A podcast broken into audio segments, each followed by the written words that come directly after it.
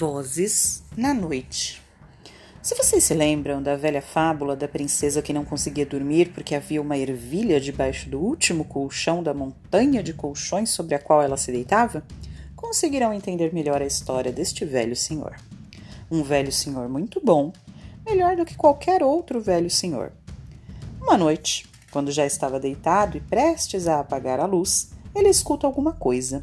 Escuta uma voz que chora. Estranho, diz ele. Até parece que. que tem alguém em casa. O velho senhor se levanta, veste o roupão, dá uma volta pelo pequeno apartamento onde vive só, acende as luzes, procura por todo o canto. Não, não tem mesmo ninguém. Deve ser no vizinho. O velho senhor volta para a cama, mas logo depois escuta de novo aquela voz. Uma voz que chora.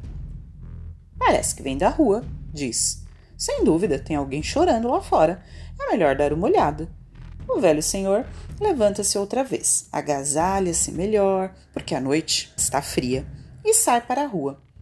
Ué, parecia que era aqui, mas não tem ninguém. Deve ser na outra rua. Guiado pela voz, o velho senhor vai andando de uma rua a outra, de uma praça a outra. Anda a cidade inteira e perto das últimas casas da última rua, na soleira de um portão, encontra um velhinho a se lamentar debilmente. O que você faz aqui? Está se sentindo mal? O velhinho está deitado em cima de uns trapos. Quando percebe que lhe dirigem a palavra, ele se assusta. Hã? Quem é? Já sei. O dono da casa. Eu vou embora, eu já estou indo. E para onde quer ir? Para onde? Eu não sei para onde, não tenho casa, não tenho ninguém. Eu só estava encostado aqui, a noite está fria. Você devia ver o que é dormir num banco pelos parques coberto só com jornais. É para não acordar nunca mais. Bem, mas o que é que isso importa? Eu vou indo, eu vou indo. Não, não, não, ouça, espere. Eu não sou o dono da casa. Mas então o que quer? Quer um lugar? Venha. Cobertor eu não tenho, mas lugar tem para dois. Eu, eu quero dizer que em minha casa, se você quiser, é mais quente. Eu tenho um sofá. Um sofá? Quente? Sim, venha, venha. E sabe o que vamos fazer? Antes de dormir, tomaremos um bom copo de leite. E vão juntos para casa, o velho senhor e o velhinho sem casa. No dia seguinte, o velho senhor acompanha o velhinho até o hospital, porque de tanto dormir nos parques e nas soleiras das portas, ele arrumou uma baita bronquite. Depois regressa e já é noite. O velho senhor está para se deitar, mas novamente escuta uma voz que chora.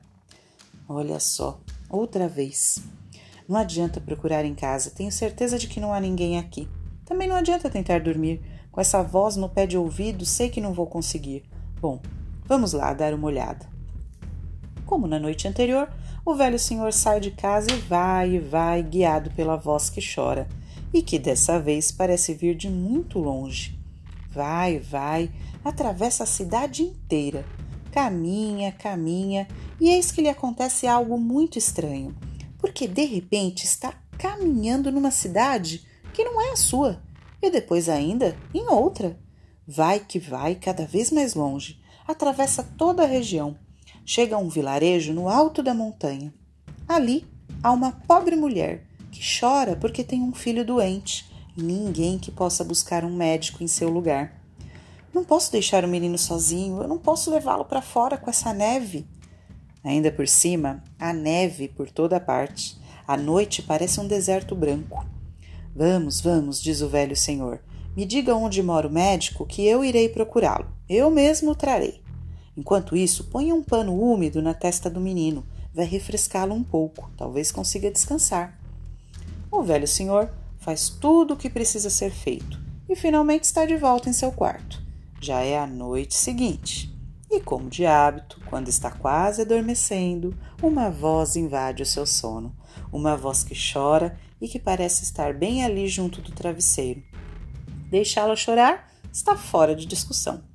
Com um suspiro, o velho senhor torna a se vestir, sai de casa e vai e vai. E novamente acontece aquela coisa estranha, muito estranha.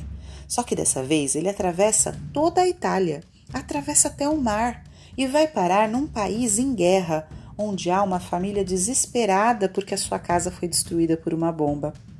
Coragem, coragem, diz o velho senhor, e os ajuda como pode. Naturalmente, não dá para resolver tudo, mas enfim, param de chorar e ele pode voltar para casa. Agora já é dia claro. Não é hora de ir para a cama. Esta noite, diz o velho senhor, vou me deitar um pouco mais cedo. Mas há sempre uma voz que chora.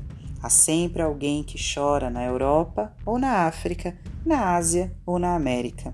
Há sempre uma voz que chega de noite à casa do velho senhor, junto ao seu travesseiro, e não o deixa dormir. Noite após noite, é sempre assim. Sempre a seguir uma voz distante. Pode ser do outro lado da terra, mas ele a ouve. Ouve e não consegue dormir.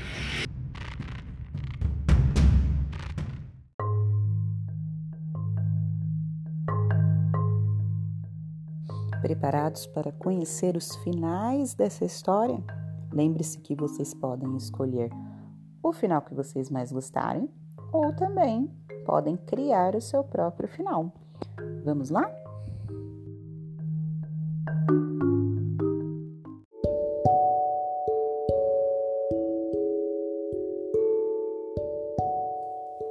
Primeiro final. Aquele velho senhor era bom, muito bom. Infelizmente, porém, como nunca dormia, começou a ficar nervoso, muito nervoso. Se pelo menos, suspirava, pudesse dormir uma noite sim e outra não. Afinal de contas, eu não sou a única pessoa que existe no mundo. Não é possível que ninguém mais ouça aquelas vozes, que ninguém decida se levantar para ver o que é. Certas noites, assim que ouvia a voz, tentava resistir. Desta vez eu não levanto, estou resfriado e tenho uma enorme dor nas costas. Ninguém vai poder me acusar de egoísta. Mas a voz era insistente, tão insistente que o velho senhor se viu obrigado a levantar. Estava cada vez mais cansado, cada vez mais nervoso.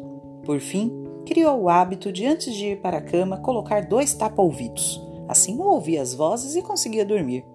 Farei isso apenas por uns tempos, dizia, só para descansar um pouco. Vai ser como tirar uns dias de férias. Usou os tapa-ouvidos por um mês inteiro.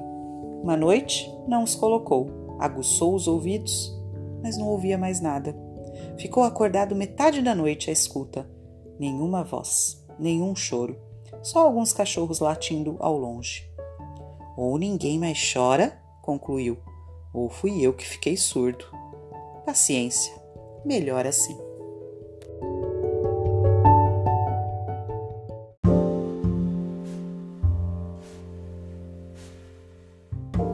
Segundo final. Por muitas e muitas noites, por muitos e muitos anos, o velho senhor tocou a vida daquele jeito, sempre se levantando, fizesse o tempo que fizesse, e correndo de um lado a outro da terra para ajudar a quem quer que fosse. Dormia apenas algumas horas, sem sequer trocar de roupa, numa poltrona mais velha do que ele. Os vizinhos começaram a suspeitar. Aonde ele vai toda noite? Vai por aí, é um vagabundo, ainda não se deram conta. Deve ser é ladrão. Precisamos ficar de olho. Uma noite houve um roubo numa das casas do bairro. Os vizinhos puseram a culpa no velho senhor. Sua casa foi revistada e tudo foi revirado pelos ares. O velho senhor protestava com todas as suas forças. Eu sou inocente, eu sou inocente. Ah, é? Então diga, onde estava a noite passada? Estava, é, bem, eu estava na Argentina um camponês não conseguia encontrar a sua vaca e. Mas vejam só que cara de pau na Argentina procurando vacas! Resumindo, o velho senhor acabou na cadeia e, desesperado porque toda noite ouvia uma voz que chorava e não podia sair de sua cela para ir em busca de quem necessitava dele.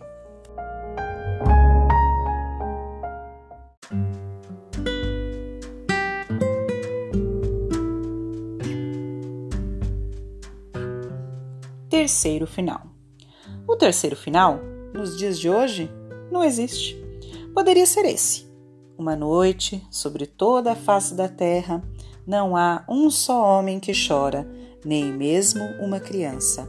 E a noite seguinte também.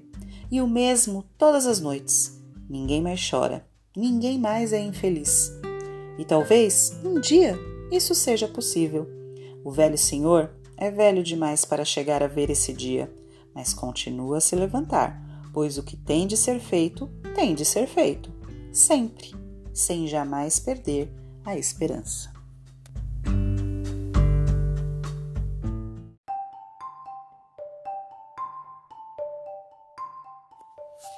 Bom, turma, agora eu fico esperando para saber qual foi o final que vocês escolheram dessa história um pouco triste, né? É, eu gostaria muito que o final 3 fosse realmente possível, né? É, depois vocês me contem o que vocês acharam da história e se de repente vocês criaram um final diferente. Eu gostaria de receber um final diferente criado por vocês. Aguardo. Grande beijo, turma!